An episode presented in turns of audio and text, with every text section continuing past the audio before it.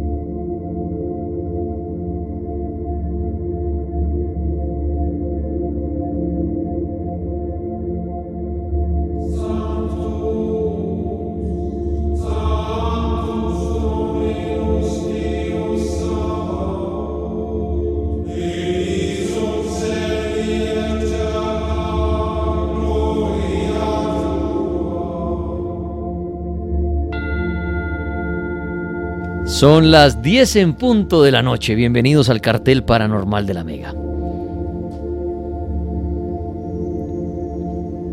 Quiero contarles que en esta primera hora estará el Monseñor Andrés Tirado respondiendo a sus preguntas acerca de la iglesia, de la religión. Estaré tomando preguntas a través de la línea telefónica. Y en arroba el libro del cartel retrocederé unas cuantas publicaciones precisamente donde dice qué pregunta gustaría hacerle al padre Andrés Tirado para sacar de ahí que hay unas buenísimas. En Facebook sí las pueden hacer ya ahorita en el cartel paranormal y en Twitter, Papá Noel en el cartel con ese numeral. Vamos a entrar en materia muy rápido para no gastar minutos porque eso de las preguntas es muy chévere con el padre. Les quiero contar antes que en segunda hora historias con un bonus de cartas astrales. En el vientre del diablo Malicious, solo en cines desde el 6 de diciembre. Malicious profundiza en nuestros temores familiares más oscuros y profundos. ¿Seré un buen padre? ¿Amaré a mi hijo? ¿Podré protegerlo? Malicious, solo en cines desde el 6 de diciembre. Adquiere ya tus boletas en tu cine favorito. Sé testigo. ¿Hay alguien arriba? Del renacimiento del mal. Prepárate para presenciar un fenómeno paranormal que intentará ser parte de ti. Malicious en el vientre del diablo. Solo en cines. Muy bien, 10 de la noche, un minuto. Monseñor Andrés, ¿cómo me le va? Bienvenido. Una feliz noche para todos y qué bueno estar acá. Me le robo un momentico para saludar el domingo. Eh, estuve en Cali en unas ordenaciones. Ordenamos eh, al padre Jonathan para Santa Marta, al padre Edward Diácono en, en Cali y a Diego, el padre Diego para Medellín. Vinieron también Monseñor René y los demás eh, clérigos de Ecuador. Eso fue algo muy bonito para las misiones de Cali, Medellín, Ecuador, Argentina y Santa Marta, un saludo muy especial y Dios los bendiga. Muy bien, Monseñor. Pues qué bueno tenerlo acá. Con preguntas. Y acá hay una muy interesante, padre, y arranquemos, entremos en materia, para que nos rinda hasta ahorita. Acá hay una buena pregunta, Monseñor, que me hacen en Twitter y es, Padre, he querido leer la Biblia. Primero, no la entiendo muy bien lo que he leído. Y segundo, ¿cómo se debe leer? O sea, ahí me imagino que preguntan si se debe leer como un libro normal, página tras página. O... Y buena esa pregunta, padre. Sí, y la Biblia es bien enredada, ¿no? Sí, es muy compleja. Mire, tanto así que hasta los años 50 aquí en Colombia, en muchos países, la prohibían porque decían que se volvían locos y que era pecado, entonces estaba en latín. Ya en el Concilio Vaticano II dijeron, no, hay que pasarla a las lenguas nativas, vernáculas, a las lenguas de cada país, y es ahí cuando empieza esa, esa, eh, ese estudio, digámoslo así, de poder leer la Biblia, porque antes era un pecado, usted no podía leer la Biblia. Ahora, la Biblia es uno de los libros, eh, eh, Biblia viene de biblios, que quiere decir colección de libros. Hay varios temas y varios libros en, esa colección. Y para entenderlo, eso no es que usted coja y abrió y dice, ay, sí, esto y lo otro, y ya entendí.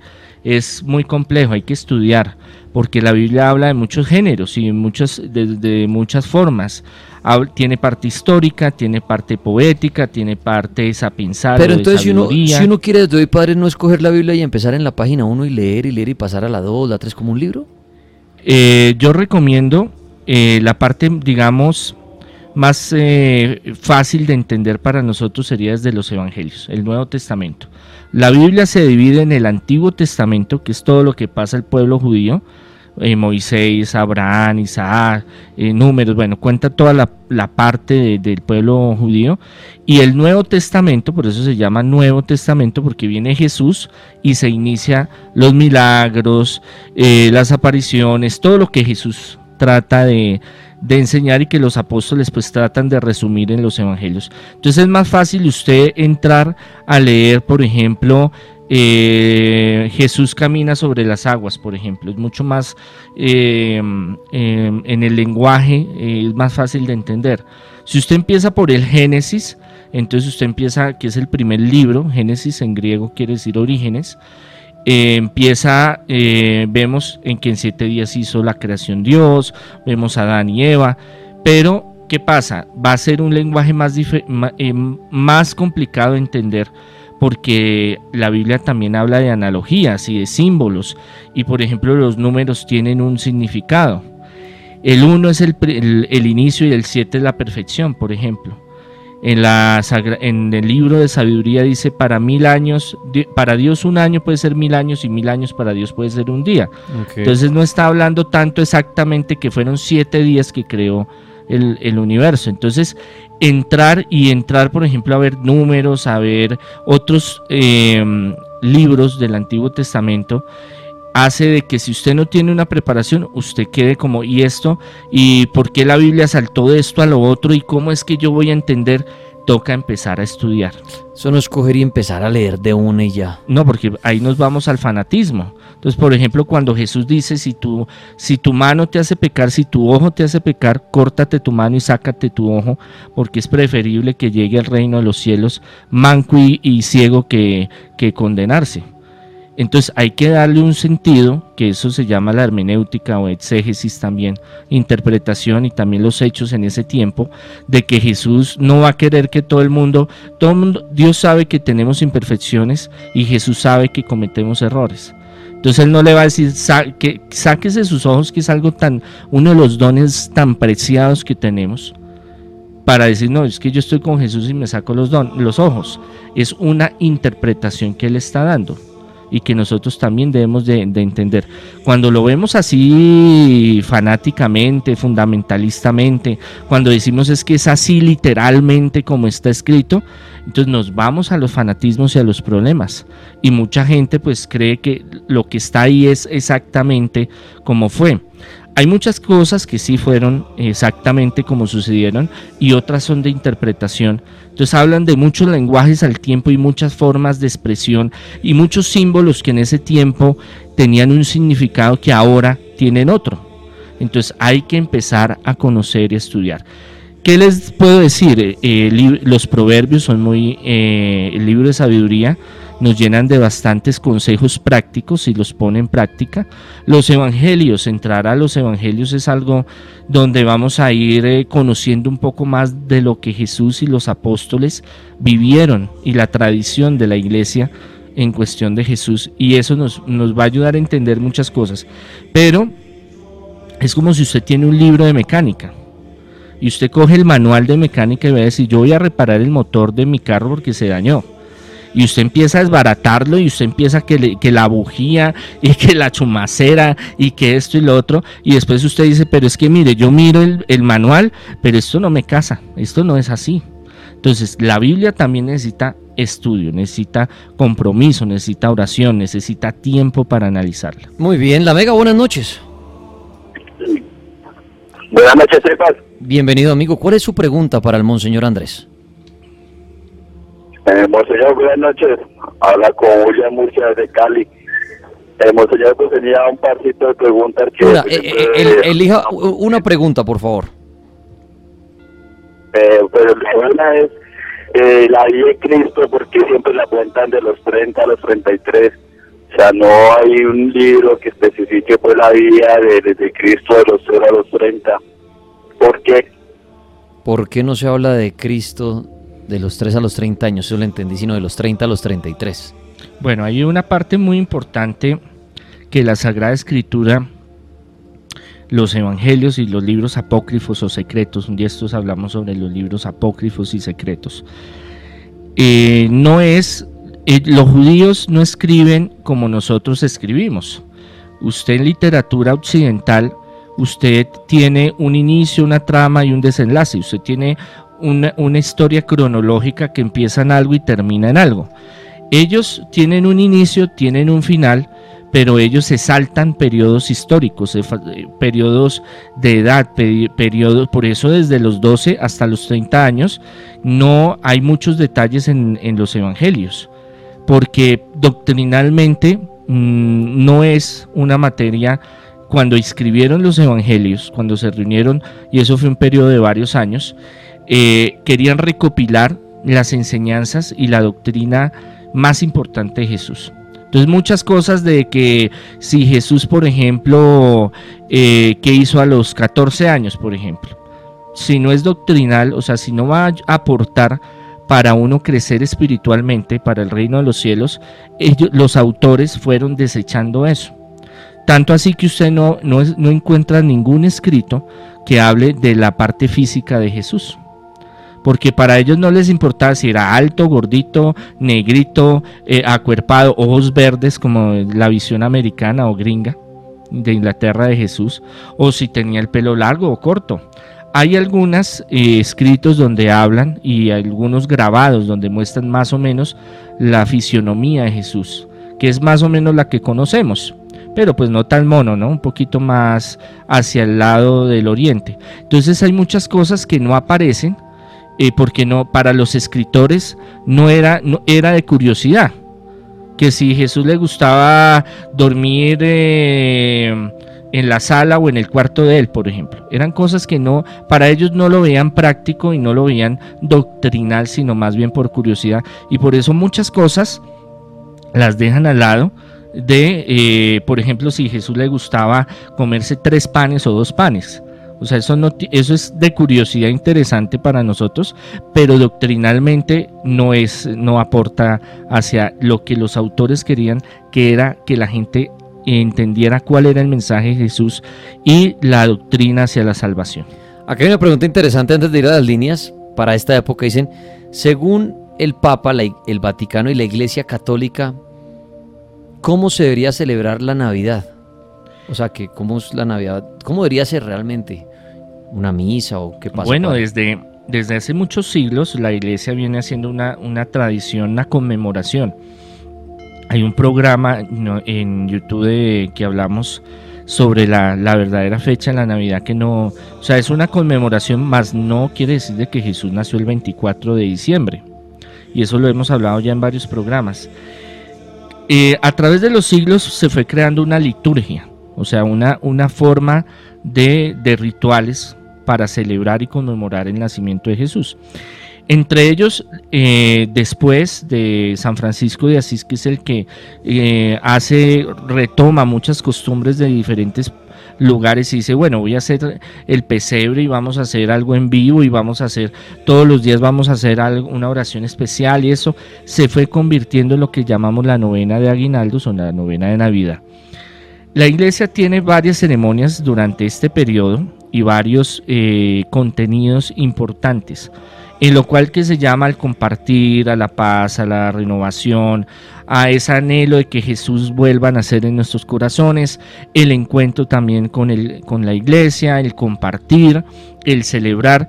Eso sería, digámoslo, no es tanto eh, de la versión materialista o o europea o eh, gringa, perdón, de los regalos, ¿no? El Papá Noel que llegue y le da su regalo. Es más como la conmemoración de que Jesús viene y qué alegría que Él viene a salvarnos. Entonces toda la liturgia y todas las ceremonias giran alrededor de dar gracias al Señor, de sentirnos contentos, de unirnos, o sea, es una fecha muy bonita de encuentro. Y ya después viene lo que son los regalos, que pues también es una forma de, de demostrar el cariño y el amor que todos nos tenemos. La Mega, buenas noches. Hola, buenas noches, ¿cómo están? Bien, gracias. ¿Cuál es su pregunta para el Monseñor? No, pues normalmente en la Eucaristía, cuando leen un pasaje de la Biblia, entonces dicen palabra de Dios, uno se queda pensando eh, a través de la historia qué tan manipulada pudo ser por el hombre eh, la Biblia, las escrituras, y si de pronto a través de la historia de Perdón, ¿qué? ¿Aló? No, la llamada la perdimos. Voy aquí a Twitter, preguntas para el Monseñor Andrés.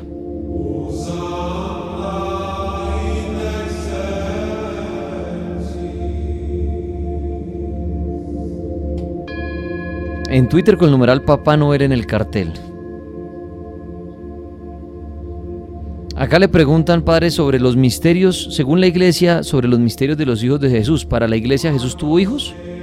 No, oficialmente no, ni siquiera para los ortodoxos anglicanos, eh, católica apostólica romana, ni los demás. Los únicos que de pronto hablan algo son los coptos, que es una, una mm, comunidad que se separa de los ortodoxos, o los ortodoxos se separan de ellos, nunca se ha aclarado ese punto, pero ninguno de ellos... Eh, habla de que tuviera más hijos. Eso nace en la Edad Media con los carolingios y toda una mm, tradición en el sur de Francia que eh, habla de que habla de Sarita, que supuestamente es la hija de, María Magdalena y de Jesús, que ahora dicen que es un niño. No hay pruebas, pero como lo hemos dicho antes en otros programas, si Dios, el Padre, quiso tener un hijo, eh, no veo yo, yo personalmente, de que Jesús haya tenido un hijo que sea pecado. Al contrario, da vida a otra vida. ¿Qué, ¿Por qué creo que no tuvo? Primero, no hay hallazgos arqueológicos ni de em, importancia histórica que digan que tuvo hijos. Segundo, él venía a un propósito que era dar su vida por nosotros y traernos la salvación y él lo tenía claro. Desde el principio que empezó a reclutar a los apóstoles les dijo todo lo que iba a pasar, que ellos no quisieron entender o no tenían como ese momento, esa madurez espiritual para entender ese sacrificio tan grande que él iba a hacer. Tuvo muchas oportunidades de irse, hasta un rey de, de la India le propuso que se fuera, después hablamos de esa historia, y no lo hizo. Y hasta que al frente de Pilatos, y él le, trata de ayudar Pilatos varias veces diciéndole, bueno, pero me dicen que usted es el rey, ¿eso es verdad? Dígame la verdad, ¿eso es así? Y él le dice, tú lo has dicho. Entonces él tuvo muchas oportunidades de, salvarse, pero si él sabía, y, él lo dijo una vez, a los, así como a, a, Juan Bautista lo persiguieron, a ustedes por mi causa los van a perseguir. Él, él sabía que la vida de él tenía que llegar a un objetivo en el cual tendría que dar su vida y que si él dejaba familia iba a ser perseguida, iba a ser totalmente si a los apóstoles los persiguieran y ellos les tocaban esconderse por un buen tiempo, por épocas, no, no hubo mucho. Los primeros tres siglos fue de mucha persecución. Hubieron épocas donde emperadores les decían, bueno, ah, eso no me interesa a mí, mientras usted pague los impuestos y mientras usted haga cosas buenas, eh, que sea cristiano o no sea cristiano no es mi problema pero otros sí se volvieron terribles, sanguinarios, persecutores de, ser cristiano. Entonces, no creo que Jesús haya pensado, o yo me pongo en los zapatos de Jesús y decir, yo sé para dónde va, dónde voy a terminar, qué va a suceder, voy a resucitar y toda esta cuestión, a dejar familia, hijos, hijas regadas por ahí. Ahora, ¿por qué no hay pruebas? Porque para los judíos, y como Jesús lo reconocían, eh, como rabino, como maestro, rabí. Era la mayoría de los rabinos tenía su familia y se veía bien que tuviera familia. No quiere decir de que no todos tuvieran. Había gente que no, Juan Bautista no tenía familia. Y había gente que se dedicaba a vivir solos, o sea, no, no procrear, digámoslo desde esa parte. pero no se veía mal que el rabino tuviera familia. Y no hay textos donde hable de que sí estuvo casado, de que tuvo familia, de que se enamoró. Él en un concilio se habla y se dice un dogma que hay que se dice es verdadero Dios, verdadero hombre. Entonces, ¿eso qué quiere decir? De que también muy posiblemente se enamoró de alguna feligres o alguna, o pudo haber tenido su, su romance, pero eso no le quita su divinidad ni lo que vino a hacer. Pienso yo, analizo y digo, si yo fuera Jesús y yo sé que me van a crucificar y me van a hacer un poco de vainas y cosas terribles, yo no voy a dejar por ahí hijos regados que sufran. Malicious en el vientre del diablo, solo en cine desde el 6 de diciembre. Adam y Lisa son esposos, quienes esperan un bebé, pero sufren un evento traumático que los atormentarán. Malicious, solo en cine desde el 6 de diciembre. Adquiere ya tus boletas en tu cine favorito. Sé testigo ¿Hay alguien arriba? del renacimiento del mal. Prepárate para presenciar Deténlo. un fenómeno paranormal que intentará ser parte de ti. Malicious en el vientre del diablo. Solo en cines. Seguimos con el Monseñor Andrés Tirado hasta ahora en el cartel paranormal. Ustedes le hacen la pregunta que quieran relacionadamente a los exorcismos, la brujería, la iglesia, Jesús, María, los apóstoles, el diablo. En fin, lo que ustedes le quieran preguntar. La mega buenas noches. Se cayó la llamada aquí. Padre, acá dicen otra relacionada a la Biblia. Si siento temor en mi casa por actividad paranormal, ¿es bueno abrir la, li- la Biblia perdón, y leer cualquier fragmento? ¿Eso sirve, padre? Que- Claro, mire, la, ¿O el solo tenerla ahí, por ejemplo? lo- las letras. Bueno, hablamos de que en el Génesis dice, Dios dijo, hágase el hombre y el hombre se hizo. Dijo, el, sepárese las dos bodegas del cielo y de la tierra, el mar y el cielo, y se separó. Eh, y el verbo se hizo carne y habitó entre nosotros. Entonces, la cuestión del el verbo, de la palabra, no solo en el cristianismo, catolicismo, sino en todas las demás civilizaciones tiene un poder grande. Aún en la brujería, en la hechicería, en el satanismo, eh, los grandes rituales, grimorios y, y pactos y toda esa cuestión la hacen es con las palabras. Pero también hay un poder escrito. Entonces el poder escrito trasciende dos cosas muy, tres cosas muy importantes. El deseo que usted tiene en su corazón por escribir, su mente, lo que está transmitiendo y la fuerza, la energía física al escribir. Por eso los musulmanes, los hindúes, los budistas, taoístas, indígenas, desde tiempos muy antiguos, sus conjuros, sus invocaciones, el- momentos especiales, rituales, los escriben, unos con sangre, otros con, con otros elementos. O sea, la, escritura no solo tiene un poder de un lenguaje de comunicación, sino un lenguaje poderoso, místico. Y en el cristianismo, catolicismo, eh, al bendecir y conjurar eh, una, darle una bendición especial a una Biblia, coge una fuerza especial. Y la palabra de Dios que está ahí, o sea, la palabra que se nombra a Dios tiene mucho poder. Eh, salmos como el 91, que es el, que la mayoría tiene, el que vive al amparo del Señor será protegido. Eh, el 119, el, el 23. Hay salmos que tienen una fuerza especial. Es más, mire, hay rituales de exorcismo donde aparte de las letanías, que es repetir eh, ciertas invocaciones a los ángeles, a los santos, hay textos donde se lee cuando hay pasajes donde Jesús exorciza, digamos, a poseídos.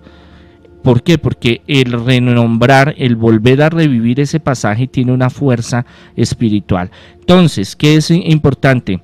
Eh, hacer, no leer la Biblia por leerla cuando haya circunstancias paranormales, sino hacerlo con fe, hacerlo con devoción, hacerlo con, con esa certeza de que es una palabra de Dios y que usted está invocando esa presencia de Dios en su casa. La Mega, buenas noches. Sí, buenas noches, Dani. ¿Cómo vamos? Bien, gracias. ¿Quién habla? Julián, Julián, gracias por llamarnos. ¿Y qué le quiere preguntar al Monseñor? eh, pues yo sí le quería preguntar qué tiene, eh, por qué el rey Salomón se alejó de la presencia de Dios y el por qué deja registrar las clavículas en donde habla, o más bien menciona, varios rituales como para manejar eh, fuerzas angelicales y fuerzas del bajo astral.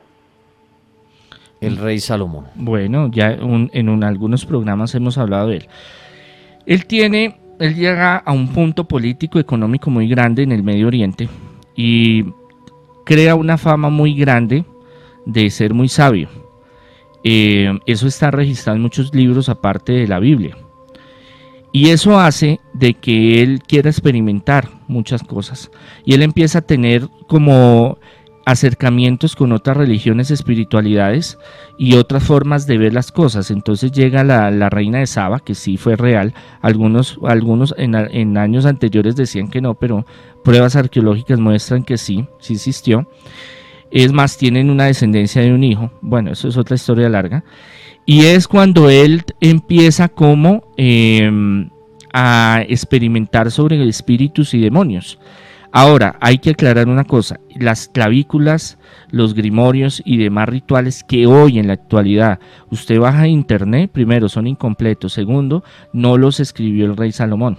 Se los, en la Edad Media se los achantaron a él, que es diferente, porque realmente lo que se, los libros, hay muchos libros que se han perdido a lo largo de la, de la historia de la humanidad, esos libros que recopilaban ciertos secretos o trucos igual como el anillo que se habla que es muy poderoso del rey Salomón, todo eso se perdió, como hablamos la vez pasada de muchos artículos religiosos, eh, como la, el arca de la alianza. Son muchas cosas que se han perdido. Entonces, eh, ¿qué hacen? Un brujo, por ejemplo, hace una recopilación de, en la Edad Media, de hechizos y de brujerías. ¿Qué hacen ellos? Muchas veces para darles un valor agregado, por ejemplo los de San Cipriano, eh, que fue un santo, bueno, fue bruja, después pasó a ser santo, pero que seguía ahí en, una forma clandestina, sacando libros de él y hechizos y toda esta cuestión. Uno decía, bueno, yo voy a, voy a coger una parte de este grimorio, que ya es viejo, de algún lado, y yo le meto mi parte, mi, fragmento, y aparte digo que es de, de San Cipriano, para que coja fama. Eso hacían mucho en la Edad Media, sobre todo con la mayoría, eh, como les digo, no hay, no hay eh, textos que se conserven de el rey Salomón hasta estos días no los hay. Hay los grimorios, como yo les digo, recopilaciones, las, las famosas clavículas, que son copia de otros grimorios y otros hechizos y otros eh, textos antiguos que fueron recopilándolos y los fueron armando y dijeron, mire, este es el del rey Salomón. Pero como les digo, no hay pruebas de que haya esa, esa unidad con él. La Mega, buenas noches. Buenas noches. Gracias por llamarnos. ¿Cuál es la pregunta para el monseñor? Esto, sí, señor. Eh, mi pregunta es, a lo largo de la historia, porque la Iglesia Católica ha, ha cambiado mucho de parecer. Cuando estaba lo de la Inquisición, pues hacían sus respectivas cosas con masacres y eso. Y pues también ahorita a lo largo de eso vemos el la pederastia y, y todas esas cosas en cuestión. Y, o sea, eh, yo llegando a la conclusión es que eh, la Iglesia Católica misma se, se va a ir contradiciendo cada vez más porque porque cada vez ella misma se, se, se va de para atrás con lo que lo que debe ser, como lo tiene que, lo, lo que dice la Biblia, en el orden que es el, el lo original que Dios estipula. O sea... ¿Cuál a ver, quiero entender, ¿cuál es la pregunta para el Padre? Que, pues, la verdad, eh, la Iglesia Católica es un, es un fraude. Eso es lo que quiero decir. pero, pero, por eso, por eso. Usted dice es un fraude. ¿Cuál es la pregunta para el padre, por favor? Sí, o sea, ¿por qué esto cada vez siempre quiere quedar bien en el momento. El, el momento, pues, ahorita sobre la pederastia, el, el, el pontífice dice sus respectivas cosas y su opinión que es culpa del diablo, siendo que el diablo no tiene nada, nada de culpa, porque todo el mundo le echa la culpa al diablo. Su pregunta es, a ver si le ayudo yo, que ¿por qué la iglesia es tan mala y trata de mostrarse tan buena? Sí. Ok, esa es la pregunta, padre. ¿Que ¿Por qué la iglesia es tan mala y hace actos malos y los padres algunos son malos y tratan siempre de decir que son buenos y que entonces todo el mal es del diablo. Esa es la pregunta. Claro, mire, es que tenemos que también ser muy coherentes y muy racionalistas y ver cómo es la humanidad. Y la iglesia, eh, aunque hay personas muy buenas y que hacen cosas muy maravillosas a lo largo de muchos siglos, también hay gente que busca el poder y que busca hacer maldades y que busca no, no, no entran a la iglesia para hacer un bien eh, humanitario. Dios tiene un propósito, pero el ser humano se encarga de cambiar ese propósito, torcer las cosas como decimos nosotros, para buscar un, bien eh, material, digámoslo así, el poder. El poder más grande que existe es el religioso.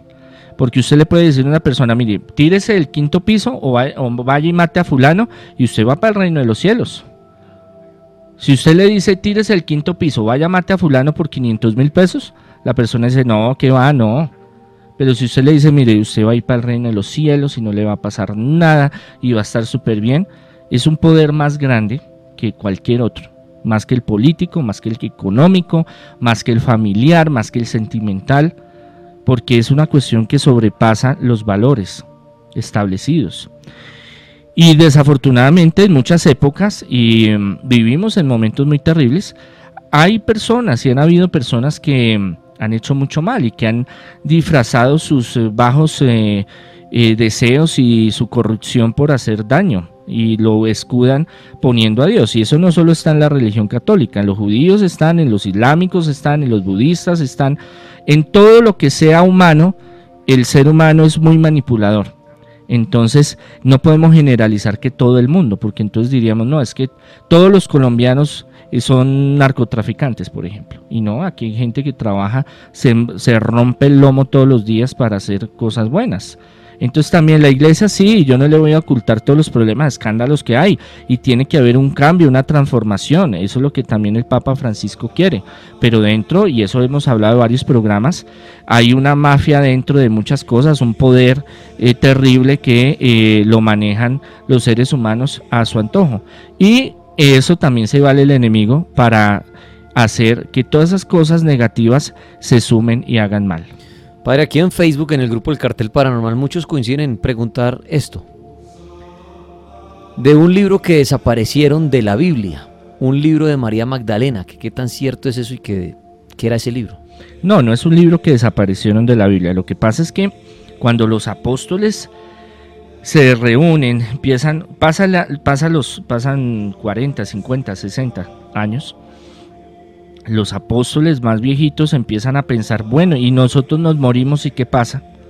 Hay toda una tradición oral y toda una tradición de vivencias y dijeron, tenemos que empezar a recopilarla. Entonces los discípulos de los discípulos empiezan a organizar y organizan lo que es lo que conocemos hoy de la Biblia del Nuevo Testamento. Del Antiguo Testamento ya los judíos habían cerrado los libros que eran el canon, como ellos lo llaman, lo legal, entonces no había problema. Los, los, los eh, judíos cristianos cogieron y eh, ya como está establecidos los libros del Antiguo Testamento, no hay problema.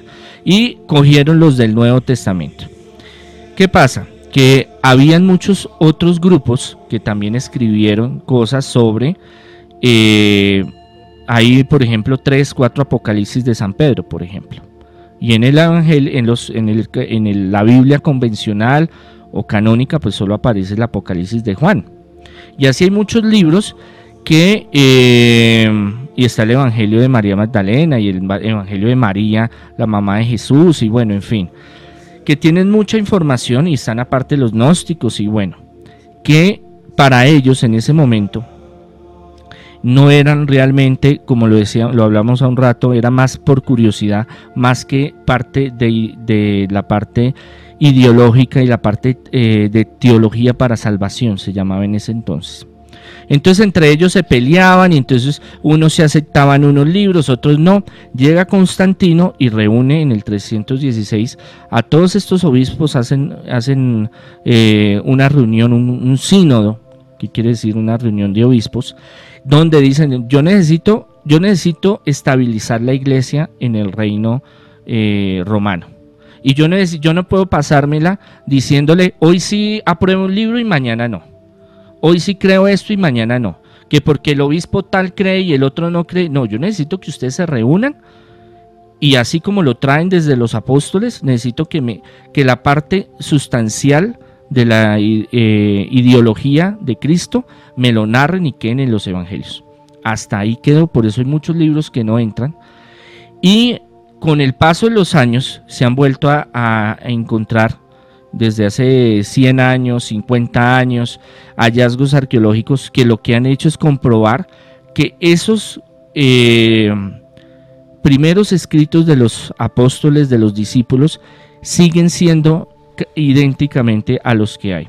¿Qué es lo que pasa? Que la iglesia sí ha manipulado mucho, y no solo la iglesia católica, apostólica y romana, también podemos hablar de las, de las evangélicas y de otras. ¿Por qué? Porque ya viene una cuestión de interpretación. Puede decir una cosa la Biblia, pero yo la puedo adecuar a mis intereses. Entonces yo necesito que usted en las cruzadas vaya y mate a un poco de gente allá, mujeres y niños, porque aquí dice que los impíos o los que no están con Dios se van a condenar. Entonces como están condenados, vaya mi hijo, mate los que no pasa nada. Ya bien es una cuestión muy diferente, pero el texto integral, digámoslo así, de los evangelios y de los libros que hay, se ha tratado de mantener muy fidedigno y eso lo comprueban los hallazgos arqueológicos últimos que se han encontrado. La Mega, buenas noches. Muy buenas noches, Dani. ¿Cómo le ha ido, hermano? Bien, gracias. ¿Quién habla? Hola, Gabriel Romero. Gabriel, gracias por llamarnos. ¿Qué le quiere preguntar al monseñor? Pues algo bien interesante, algo interesante es sobre la, uno de los apóstoles de Salvador Jesucristo que escogió en su ministerio en Jerusalén. Y es eh, algo curioso que está ahí en la Biblia, en el Nuevo Testamento, sobre Juan, eh, Juan el Amado, el apóstol Juan, que escribió el Apocalipsis. Ahí en el capítulo 21 de Juan, eh, a partir del versículo 21, estaban hablando Pedro y el Salvador, y en eso entra Juan, y entonces Pedro le pregunta a Jesús sobre Juan, ¿no? ¿Y, este qué? Y entonces Jesucristo le dice, si yo quiero que él quede hasta que yo venga, queda a ti, sígueme tú. Y ahí dice que se corrió el, como el rumor entre, entre los seguidores y discípulos de Jesucristo que este discípulo Juan, el apóstol Juan, no moriría. Que, el, que conocimiento tienen al respecto de, de, Juan como alguien que no iba a morir hasta que venga Jesucristo. Bueno, mire, a veces creemos que es que el grupo de los apóstoles eran unas amiguis y andaban para arriba y para abajo y, y que camadería y venga y que lo quiero y que venga y lo ayude. No, mire, no somos ángeles, los seres humanos no somos ángeles, o sea, no somos perfectos. Tenemos nuestros egos, nuestras soberbias, tenemos muchas cosas dentro de nosotros. Y entre los apóstoles, por eso duraron tres años, noche y día Jesús con ellos. Y todo el tiempo usted lee los evangelios y ve cómo Jesús los corrige, les, da, les anda duro, porque quieren tener los primeros puestos, quieren mandar, quieren organizar las cosas. Y entre ellos, digámoslo así, se tiraban duro. Es más, los Hechos de los Apóstoles y después otros libros apócrifos hablan de que tuvieron muchas discusiones y muchos problemas que no se supieron entender, pero siempre los unía el deseo de evangelizar, el, deseo de llevar el mensaje de Jesús, de amor, de misericordia, de encuentro, así no se quisieran, digámoslo así, en ese, es que nos venden esa visión de que eh, se querían y se amaban y andaban de lo lindo, no, ellos tenían unas unos formas diferentes de pensar, cultura diferente, algunos eran revolucionarios, otros eran, eh, veían a Jesús de una forma, él les pregunta varias veces, mejor dicho es un revuelto. Con Juan pasa una cosa, que es uno de los discípulos amados, ¿por qué? Porque desde muy joven siguió a Jesús, desde los 15, 16 años empezó a seguir a Jesús, ya todos eran maduros, pero uno de los pocos eh, eh, jovencitos, digámoslo así, de que se pega mucho y que Jesús le tiene un afecto especial. Algunos dicen que era homosexual, eso nunca se ha comprobado. Igual yo no creo que Jesús vaya a ser eh, rechazar. él nunca rechazó a mm, trabajadoras sexuales, ni, ni, ni, publicanos, ni ladrones, nada. El vino fue a estar con todo el mundo y a llevar su amor y su misericordia.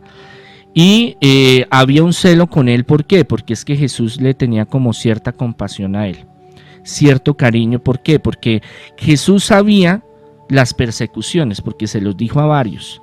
A Pedro le dijo, mire, llegará un momento en que a usted lo van a abrazar y le van a, llevar al sitio donde tú no quieres, dándole la profecía que después lo iban a, a crucificar también, y así a todos los apóstoles. ¿Qué sucede? Uno de los más, de los que Mm, por cosas de Dios, llegó a vivir muchos años. Casi se habla que hasta los 70, no hay una fecha exacta, es, es Juan, el discípulo amado.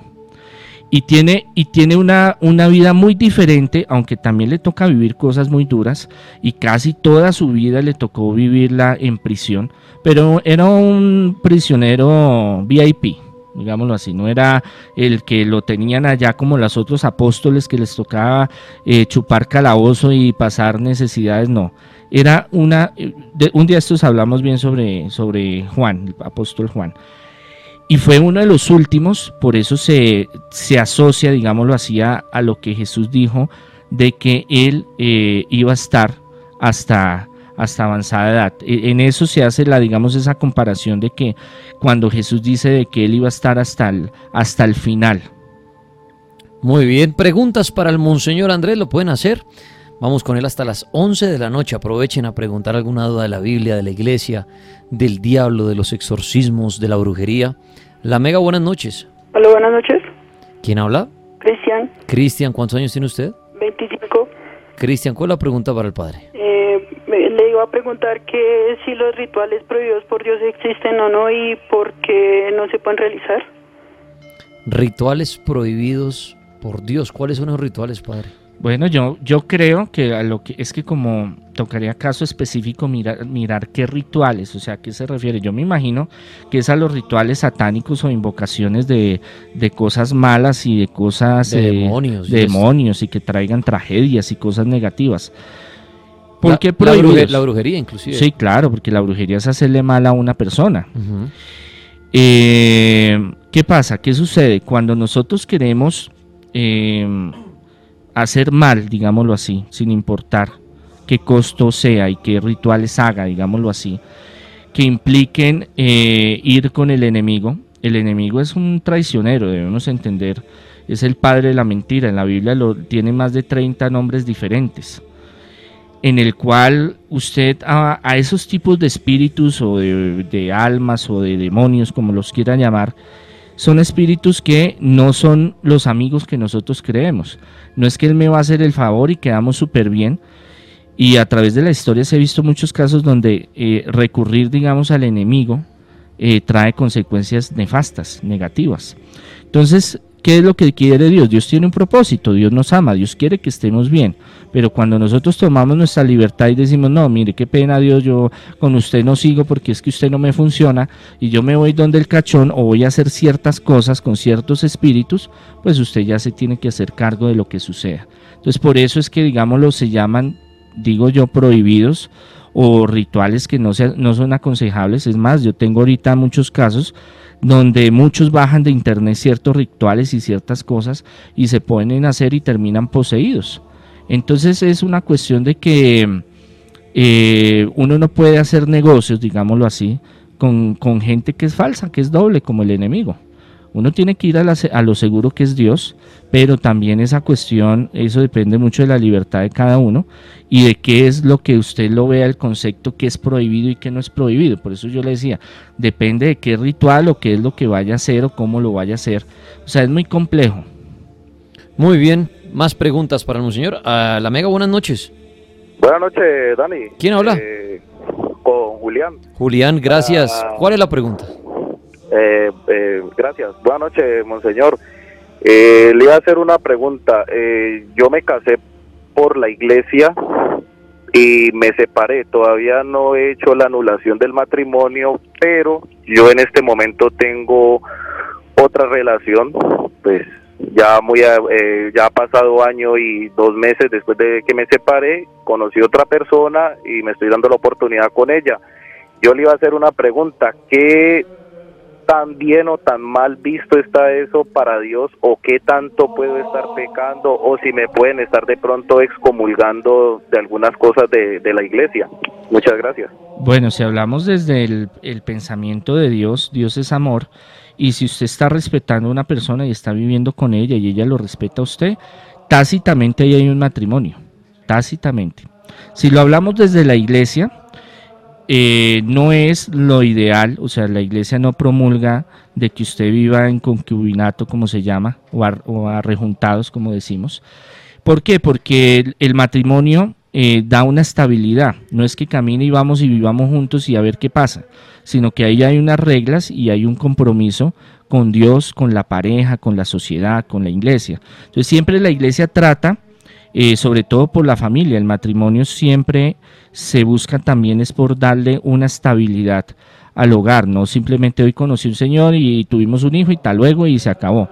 Cuando hay un compromiso ya eclesiástico, social, político, religioso, tiene una fuerza más importante. Ahora, eso va en cada caso, porque eso no que hay, hay hogares que se casan y es un infierno, y hay hogares que viven eh, arrejuntados, como decimos nosotros, y viven en santidad. Eso, eso cada caso es muy diferente. Pero sí lo animo a que ahorita ahí, eh, aquí en Bogotá ya está el, el, juzgado eclesiástico, antes tocaba mandarlo a Roma y eso era un poco de plata y de compromisos y de cosas, que si usted se siente mejor, de que va y anula su matrimonio anterior ante la iglesia y se puede volver a casar, pues hágalo. Hágalo, eso le va a dar a usted más tranquilidad y más paz. Por eso la iglesia siempre opta y busca, digámoslo así. En la parte tradicional, obviamente es un pecado vivir así, pero también, como yo le digo, hay que mirar de los dos lados, del hombre y la mujer, eh, cómo va su relación como pareja. Pero siempre uno opta que se, que se casen, que hagan las cosas bien. Eh, está la parte civil, esa es muy importante, y la parte eclesial, pues si usted está eh, vinculado a la iglesia, pues debería buscar esa solución. La Mega, buenas noches. Hola, buenas noches. Buenas noches, bienvenido. ¿Cuál es su pregunta? Eh, tengo una pregunta, pues he leído mucho de la Biblia y habla de que el apóstol Pablo dice que logró subir hasta el tercer cielo. Quisiera que me explicara sobre los cielos que habla la Biblia. ¿Sobre los cielos? Sí sobre los cielos que habla la Biblia, el tercer cielo y cielos. Sí, habla de siete cielos, bueno, los islámicos más que todo hablan de los siete cielos. A ver, es que hay una cuestión de que Jesús solo habla del reino de los cielos. Él no habla, no especifica, digamos, lo que hay uno, hay dos, hay tres, hay cuatro, hay cinco, hay niveles. Pero por tradición se habla, desde tiempos muy antiguos, eh, que hay diferentes niveles, digámoslo así, hay diferentes cielos. ¿Qué creemos? Que por Jesucristo y el buscar ser una mejor persona en esta vida y el querer estar con Dios, por Jesucristo entramos a recibir el, lugar que nosotros queramos estar en el reino de los cielos. Aún los que no crean en Jesucristo ni en, ni en Dios, ellos tendrán su oportunidad también porque lo juzgará lo que es la ley del amor, de la misericordia no porque usted sea cristiano, católico y todo el mundo, entonces todo el reino, todo el, universo entonces se va a condenar porque no conocen o no, no, o no saben de Jesús. Ahí está la ley del amor, la ley de la misericordia. Entonces Jesús habla solo que hay un, cielo no habla de múltiples, digámoslo así, pero por tradición se habla de que hay varios y que hay varios niveles donde están los ángeles, están los santos, está la Virgen, están los apóstoles, y el último y el más alto está la Santísima Trinidad, Padre, Hijo y Espíritu Santo. Como es algo incierto, en muchas revelaciones de la Virgen y en otros santos y videntes de otras religiones habla de que hay muchos niveles. En muchas otras religiones habla de que hay muchos niveles diferentes, digámoslo, de conciencia, de, ese reino espiritual, de ese otro mundo, digámoslo así. Eh, podríamos llevarnos una sorpresa que cuando saliéramos de acá a este plano terrenal hubiera más reinos, hubiera más niveles, digámoslo así, y pues hasta interesante porque pues se puede conocer más. Pero en lo que en la tradición cristiana católica no se habla de, que hay siete eh, cielos como una verdad absoluta, porque Jesús nunca habló de siete cielos, pero de que hay un reino y que está, que está preparado para todo el que quiera estar y que quiera vivir la felicidad eterna, es lo que Jesús invita. Aquí hay una pregunta similar a la ahorita la de la iglesia, Monseñor. Alguien pregunta, ¿me puedo casar una sola vez por la iglesia en la vida? No, usted se puede casar múltiples veces siempre y cuando haya algo en lo cual es muy importante, que es la nulidad, buscar una causa de nulidad. Y eso lo hace un, juez. Haga de cuenta como cuando usted va al juzgado y usted se va a hacer, se casa por lo civil y después usted vuelve y dice, mire, yo ya yo no me entendí con esa señora, da mucha cantaleta, yo ya no puedo vivir, necesito. Entonces entran a un, a un proceso de divorcio. En la iglesia ocurre lo mismo. Le podría decir que el derecho canónico nace primero eh, cuando se, se, fusiona el imperio romano con el cristianismo, el, el emperador se vuelve el mismo papa. O sea, hay una transmisión de poder. Y ese poder económico, político, también se vuelve legislativo. Entonces, la iglesia se convierte en juez y señor.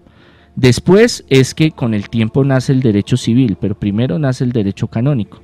Gran parte de todo el proceso de, Senado, Cámara, leyes, viene del Imperio Romano y eso transmitió a la iglesia y de la iglesia pues tiene su forma de hacer las cosas.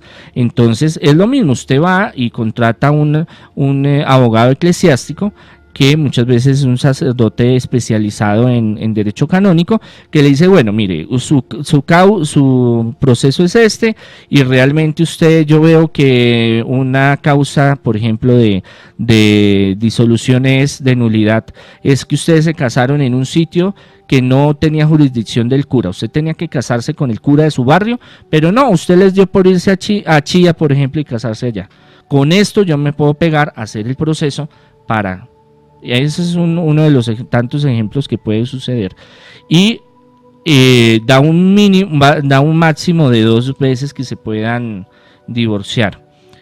Eso es lo que habla el, derecho canónico. Ya es muy diferente. Sí, como todo, todo pleito jurídico, puede ser que usted lo gane, puede ser que usted lo pierda. Entonces usted no le, no le asegura nada. Eso es un proceso, tiene que gastar plata, tiempo, para que después salga la sentencia y el obispo le firme un papelito donde le diga, por el derecho canónico tal, la cláusula tal, se revisó su caso, llegamos a la conclusión, hermanito, se puede volver a casar. Muy bien. La Mega, buenas noches. Buenas noches. ¿Quién habla? Eh, mi nombre es Lourdes. Lourdes, bienvenido. ¿Y cuál es su pregunta para el monseñor? Bueno, tengo dos preguntas para monseñor. La eh, primera. Escójame, escójame una de las dos. ¿Y por qué está existiendo el diablo? Pues, eh, espere un momento con calma, por favor. Bueno. Monseñor, es que es una pregunta para la oportunidad mucha gente. ¿Por qué existe el diablo? El diablo existe porque él quiso existir. Él era un ángel muy bello. Eh, eran muchos ángeles. A veces pensamos que solo uno. Satanás, Belcebú, Lucifer, decimos es que es uno. No, eran muchísimos. Y no les gustó la, la organización que Dios estaba haciendo para el ser humano y para Jesús. Y se rebelaron y dijeron, no, yo no quiero más este cuento. esto no es lo mío y empezó las diferencias. Entonces el demonio, eh, él como tal defiende lo de él, sus, parámetros, sus criterios, lo que él quiere. Entonces nosotros los seres humanos somos enemigos de él por naturaleza y Jesús también. Por eso es que nunca hay pactos satánicos, digámoslo así, que salgan eh, eh, sin represalias o contra en doble vía, digámoslo así, porque sencillamente el demonio no busca el bien para el ser humano, sino busca hacerle daño. Muy bien, acá David Bustamante en Twitter me dice, Tripas, felicíteme de cumpleaños, cumplo 20 años, bueno, un abrazo. Monseñor, aquí le hace una pregunta en Twitter y es, eh, ¿por qué cree usted que la religión católica es la verdadera? Lo pregunta Mateo Montoya. A ver, es que una cosa es, eh, una cosa es Dios, otra es Jesucristo, es otras las religiones. El matricularse con una religión establecida, está entre ellas está la católica, está la evangélica, está la, bueno, ortodoxa, anglicana, independientes, hay muchas. La verdadera solo está en lo, pues para lo, para mí, para los parámetros de, de lo que Jesús enseña es lo que Jesús da, su amor, su misericordia, su camino. Ya la institución como tal que pasa mucho tiempo después y se crea, porque la Iglesia Católica fue creada en el 316 con Constantino, porque se abre la, el cristianismo tiene muchas vertientes y se separan unas de otras, y eso no me lo invento yo, eso lo pueden mirar en la historia. Eh, todas las religiones, como les digo, hay personas que, y eso, y eso el Papa Francisco desde Juan Pablo II, Juan 23, em, empezó un cambio hasta el día de hoy de que la Iglesia Católica no es la única que hay, sino que todas las espiritualidades y todas las religiones también son muy válidas. ¿Qué es lo que pasa? Que muchos son fanáticos y creen que solo hay un camino para llegar a Dios. No, hay muchos caminos. Eh, Gandhi decía, eh, me encanta el cristianismo, me fascina Jesús, Vivo enamorado, así, así lo escribió varias veces, pero no me gustan para nada los cristianos. ¿Por qué? Porque ellos dicen una cosa y hacen otra. ¿Por qué? Porque el Jesús se resume todas las diferentes ideologías, teologías, pensamientos, el ser humano, que es en el amor, en la misericordia. Esos son valores intrínsecos que están en el ser humano. Que ya otros le quieran poner títulos, ah, es que yo soy de tal iglesia, entonces esa es la verdadera. Los islámicos dicen, no, esta es la verdadera, ustedes son los demonios y yo tengo que irme a la yihad, a la guerra santa y acabar a los demonios que son ustedes. Los, los eh, hindúes, los budistas, los hinduistas, cada uno tiene su versión. Yo no creo en, tanto en que solo haya eh, una iglesia como tal, no. Yo creo que en lo que en las enseñanzas que Jesús da es que Dios le da oportunidad a todos para encontrarse con Él, de unos y de otra forma, y cada uno mira. Eh, recuerden, yo soy católico independiente de la Congregación Sacerdotal Internacional. No soy católico apostólico y romano, lo hemos dicho en, varios, en varias charlas. Eso no quiere decir que esté en contra de la Iglesia romana ni el Vaticano, porque todos los de la congregación en su mayoría pertenecimos a la Iglesia Católica apostólica y romana. Es más, eh, queremos mucho al Papa Francisco porque él tiene ideas en la cual está ayudando a que la iglesia, y ahorita que tiene tantos líos tan graves, pues llegue, eh, avance en este mundo tan complejo. La Mega, buenas noches. Buenas noches, viejo Tripas. Bienvenido, ¿cuál es su nombre? Eh, Andrés. Andrés, desde Cali. desde Cali. Su pregunta. Monseñor, quisiera preguntarle, ¿cómo es el proceso para entrar en el, en el sacerdocio desde la congregación internacional la que usted, en la que usted es eh, eh, obispo. Quisiera conocer un poco más sobre eso. Gracias. Bueno, pues interesantes las preguntas, pero eso está muy bien.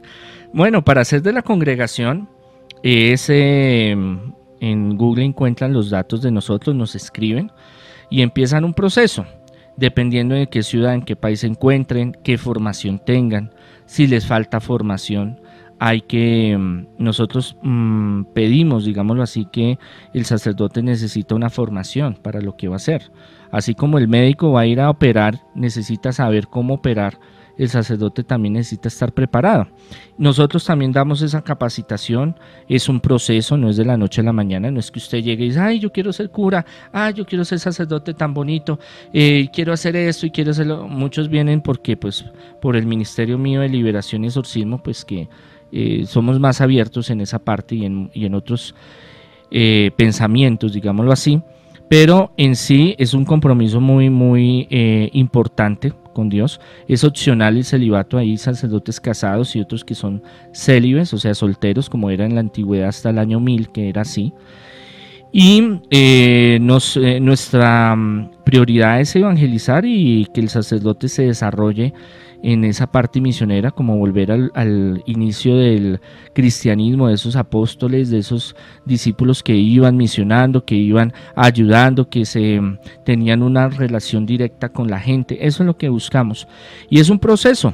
Hay que entrar, hay que hacer una petición de entrada, hay que llenar unos requisitos, unos papeles que pedimos, empezar un diálogo con nosotros, mirar la misión que esté haciendo, el trabajo que esté haciendo, qué formación tiene, si ya es sacerdote de otra iglesia o si tuvo algunos estudios en teología o, cuál es su profesión y de esa forma se va encaminando. La idea es que la congregación le ayude a que desarrolle su carisma y a través de su carisma ayude a que la congregación crezca para llevar el mensaje de Dios. Monseñor, para ir cerrando esta noche, la pregunta que le decía yo ayer a los oyentes que quieren oír su respuesta. ¿Cómo es el diablo físicamente? El diablo físicamente tenemos que cambiar esa idea, y eso lo hemos hablado varias veces de la Edad Media, donde pintan al, demonio con cachos y cola y fuego y, con cuernos. Esa fue una, una visión, digámoslo así, que tuvo la iglesia en la Edad Media porque prohibía el leer la palabra de Dios, la Biblia. Y, que, y, era, y era mucha gente ignorante, que no, sabe, no era analfabeta, que no sabía escribir ni leer y la misma iglesia, digamos que llega el momento en la Edad Media donde toda la tecnología, los avances políticos, científicos, económicos, todo lo que el imperio romano desarrolló se fue, se desapareció. Se quebrantó, se destruyó el imperio romano y con eso se, se perdió la mm, tecnología, la ciencia, todo lo que venían trabajando. ¿Quién llenó ese espacio? La iglesia. Y la iglesia quería mantener al pueblo, digámoslo así, eran estados feudalistas, donde los reyes eran los que manejaban todas las cosas y deseaban de que el, campesino por lo general o los trabajadores fueran ignorantes. Entonces grandes universidades que eh, fueron, se destruyeron, las acabaron, una que otra por ahí sobrevivió, donde se cultivaba todo el conocimiento en los monasterios y era algo encriptado, encerrado, eso era algo que solo los, los reyes o los que tenían mucho poder podían eh, llegar a una educación superior o avanzada. Entonces, para llenar, digamos, una farsa, una forma de que la gente conociera un poco de qué era lo que había en la Biblia, empezaron a construir los monumentos y las pinturas donde, le, donde usted ve el Via Crucis, entonces Jesús, primera estación, segunda estación, lo golpean, cae, se levanta, y empiezan a pintar y a, hacer esculturas de, eh, después ya vendría el renacimiento, y bueno, eso es otra historia, donde el cielo, el infierno, entonces necesitaban llenarle eh, psicológicamente a la gente un temor, de una, de una obsesión demoníaca en la cual pintando al demonio, de cachos, cola y, que iba a venir y se lo iba a llevar a la paila, a cocinarlo, a darle vueltas como un pollo de asadero, fue que eh, desearon, eh, eh, mandaron el encargo a un monje que cogiera diferentes culturas e hiciera ese, ese muñeco que nosotros conocemos como el demonio, Satanás, cachos, colas, fuego. Pero el demonio no es así, el demonio no es uno, empezamos por ahí, no es uno, son muchos. Cuando Jesús va a expulsar un, eh, va a hacer uno de los exorcismos, él le pregunta, ¿quiénes son? Entonces le dicen legión. Las legiones romanas eran de 6.000 a, a 10.000 hombres, imagínense, o sea que era una cantidad terrible. Y aparte de eso, eh, el demonio es un espíritu, o son espíritus que pueden tomar muchas figuras eh, de lo que usted quiera. Entonces por eso mucha gente que ha tenido contacto con espíritus, con demonios, los ven de eh, que son morenitos, altos, bien vestidos, blancos, rubios, mujeres, eh, mujeres, perros, niños, animales. Bueno, Usted, ah, bueno, usted puede ver ahorita todas las películas desde, los, desde hace cinco años para acá y usted ve el demonio en todas sus facetas disfrazándose, cambia de vestido cada nadita. Entonces es algo que no podemos decir tiene cuerpo físico. Si, no tiene cuerpo físico, usted no puede decir es que es de tal forma o tal otra. Que pueda materializarse como se habla desde lo antiguo es otra cosa. Bueno, señor Andrés Tirado, me encantó tenerlo aquí en esta hora en el cartel paranormal los que quieran contactarse con usted para el tema espiritual, todo lo que usted hace también de brujería, exorcismo, liberaciones, ¿en dónde lo encuentran, padre? Sí, en, el, en Bogotá en las tardes al 600-3445, en Google, YouTube, Twitter, Facebook, Monseñor Andrés Tirado, Congregación Sacerdotal Internacional Católicos Independientes, Sanación, Liberación, Consejería Espiritual, Ayuda en Progreso, especializado, ya muchos saben que es el tema mío fuerte son los exorcismos, también tenemos la escuela donde hay cursos presenciales y virtuales para crecer en muchas áreas y en estos fenómenos paranormales. Acabo de iniciar un curso de eh, YouTube gratuito, el que quiera hacerlo, sobre eh, eh, conocimientos, estudios sobre parapsicología. Se llama Parapsicología para Todos, porque es que es bueno eh, desde la parte científica, histórica, arqueológica, y racionalista y espiritual también mirar todos estos fenómenos cómo ocurren y no solo con lo que nos mm, a veces encontramos por ahí en las redes. Monseñor, muchísimas gracias. Dios los bendiga, feliz noche. Malicious en el vientre del diablo, solo en cines desde el 6 de diciembre. La terrorífica película de terror Malicious en el vientre del diablo. Se adentran nuestros temores más profundos y oscuros al formar una familia. Malicious, solo en cines desde el 6 de diciembre. Adquiere ya tus boletas en tu cine favorito. Sé testigo. ¿Hay alguien arriba? Del renacimiento del mal. Prepárate para presenciar Deténlo. un fenómeno paranormal que intentará ser parte de ti.